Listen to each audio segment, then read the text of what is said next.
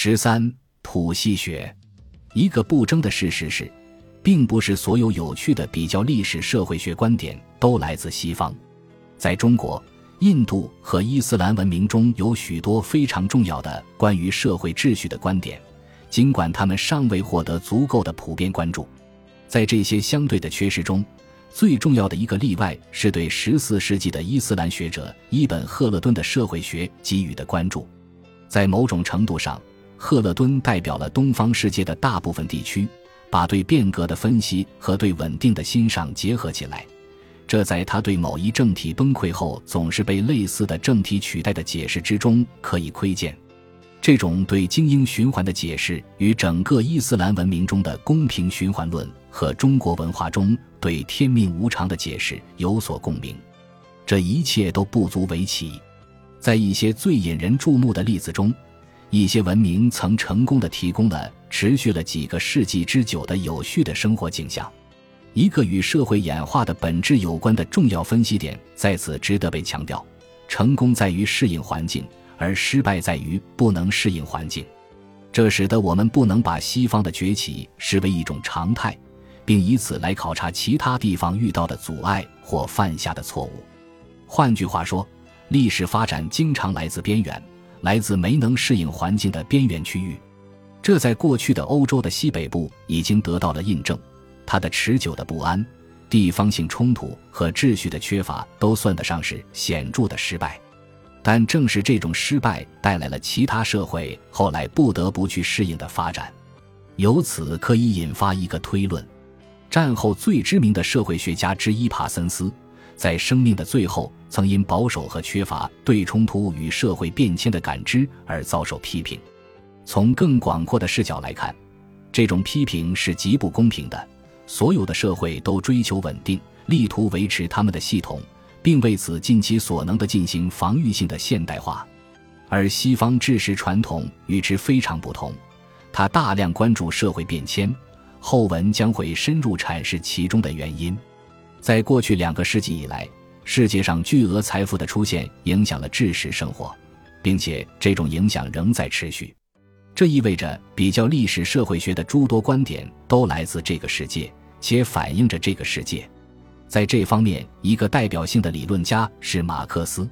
他主张历史记录由不同的生产模式塑造，并进一步宣称，除了最终的那个社会，所有社会内部的阶级分化注定会导致社会变革。韦伯对马克思的立场进行了重要的补充，如前文所述，他主张历史记录不仅受到经济力量的影响，也同样受到政治和意识形态的影响。大多数近代社会科学家在19世纪中期开始写作，他们努力理解他们身边正在改变的世界。总体来看，他们关注的是城市化和工业化，这在那个长久和平的世纪里并不奇怪。托尔干和马克思都属于这一类。相反，韦伯对战争和民族主义有所谈及，因为德国的经历是如此不同，他通过战争建立了新的民族国家。而韦伯广阔的历史尺度，则得益于他所生活的年代里比较历史学学术成果的增加。但这些试图把历史作为一个整体看待的思想动向，很快就被一些具体的事件阻碍了。盎格鲁撒克逊势力赢得了两次战争，然后很快就遗忘了地缘政治冲突和导致这些冲突的因素。英国的里奥纳德·霍布豪斯只将这些冲突视为对不可避免的结果的一种干扰，并很快回归了天真的自由派乐观主义。二战结束之际，美国的帕森斯也是如此。因此，比较历史学关注的议题，如国家、民族主义和战争，那时并不在社会科学关注的中心，因为那些力量被认为是邪恶的。那时的社会学实际上是关于工业社会的研究，但是例外总是有的。以我自己为例，本科修读历史时阅读摩尔的《专制与民主的社会起源》一书的经历改变了一切。那时英国的许多历史研究十分无聊，我们赢得了战争，所以没有必要去想象制度的改变。所以遇到一本在历史方面内容丰富但又热衷于提供解释。且有一种更好的把握我们未来的视角的书，对我来说不啻是一种启示，尤其是当二十世纪五十年代的宁静和谐被二十世纪六十年代来源多样的冲突所替代的时候。自此之后，我的作品就在历史学和社会学之间徘徊，提醒历史学者解释的必要性，也让社会学者意识到，如果他们的观点不能解释整个历史，他们就无法理解社会生活，更不用说去理解工业社会。在我选择比较历史社会学这条路径后，其他一些学者的作品对我来说也变得十分重要，我也开始能够理解他们对这一学术路径的贡献。两次世界大战之间的维也纳很重要，尤其是其中那些有犹太背景的学者，他们面临反犹主义时如此不安，以至于他们生产了现代社会理论的核心文本——波普尔的《开放社会及其敌人》，包含着对民族主义发自肺腑的厌恶，因为那对少数群体来说将是灾难性的。同一时间，波兰尼的《大转型》。完全就是提供了一个关于资本主义和二十世纪中期法西斯主义灾祸的理论，然后是法国的阿隆。二十世纪三十年代早期在德国教书的经历，使他放弃了晚期图尔干主义的自由和理性的乐观主义，转向他后来进一步发展的韦伯主义观点。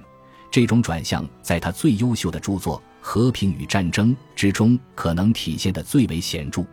盎格鲁。萨克逊国家内的流亡者们，伦敦的波普尔和盖尔纳，以及美国的本迪克斯都非常重要。最后，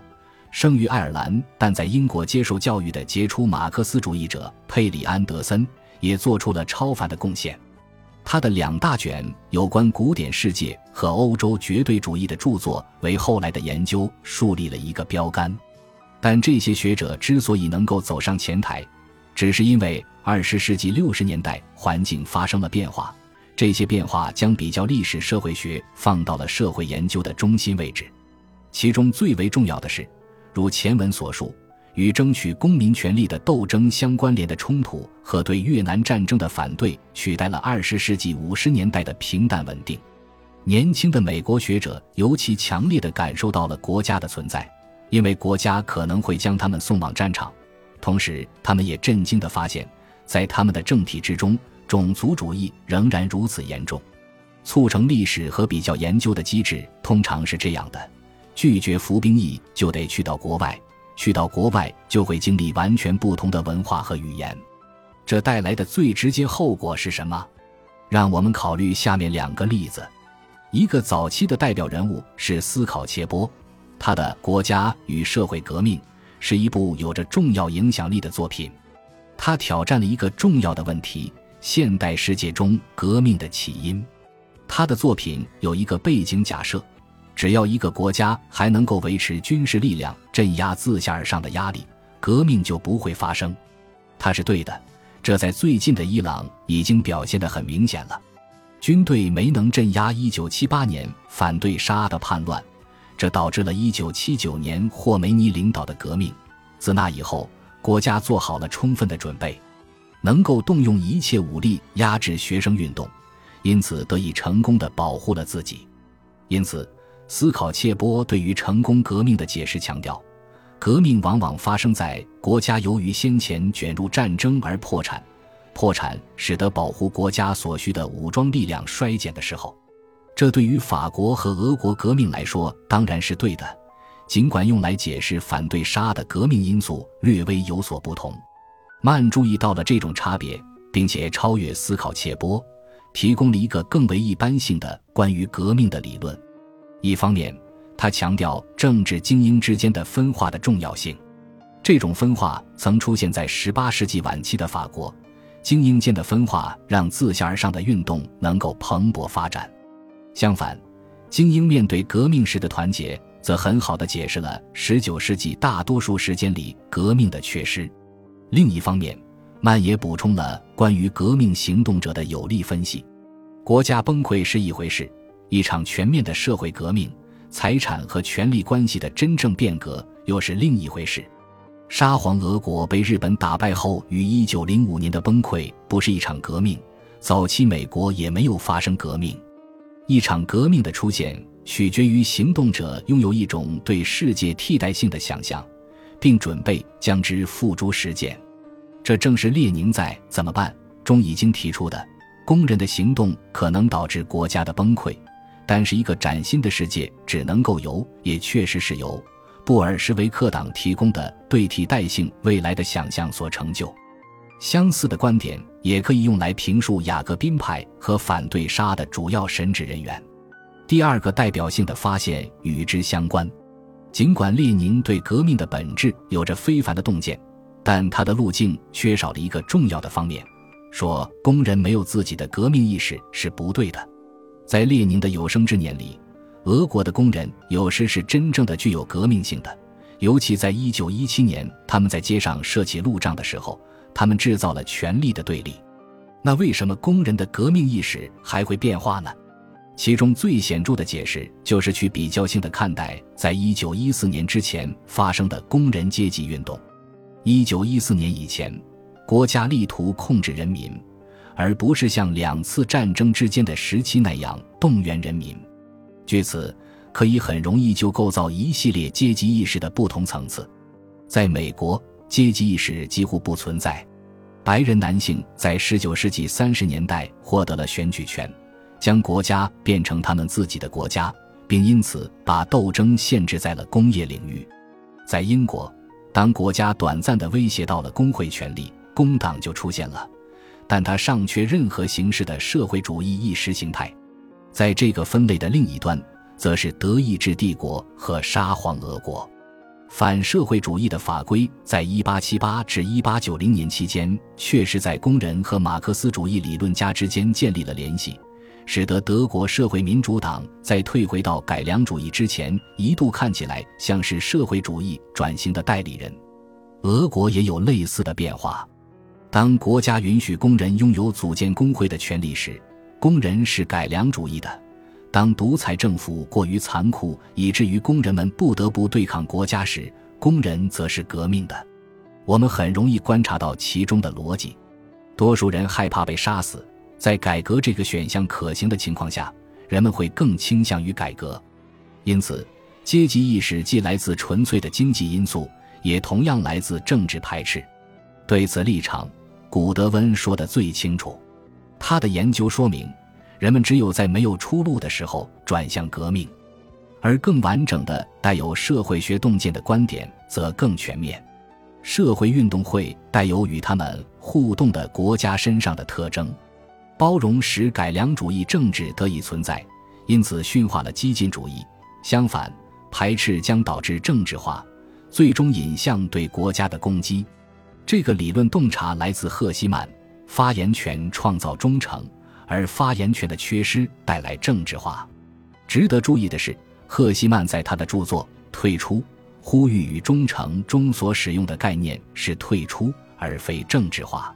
这提醒我们。这一普遍的理论适用于人们进入现代世界的另一种形式，即民族的形式。在这里，退出恰好是正确的词汇。如果一个民族在一个更大的政治框架内没有被允许拥有其文化和政治权利，他可能真的会寻求退出，就是说，他可能选择脱离。但是，我们可以超越这一点。在讨论比较历史社会学当前议程之前，如我所说的。让我们转而看看具备历史视野和采用比较方法带来的好处。这个选择必然又是个人的，反映我自己的观点，且由于集中关注资本主义世界发达的核心部分而略有偏颇。本集播放完毕，感谢您的收听，喜欢请订阅加关注，主页有更多精彩内容。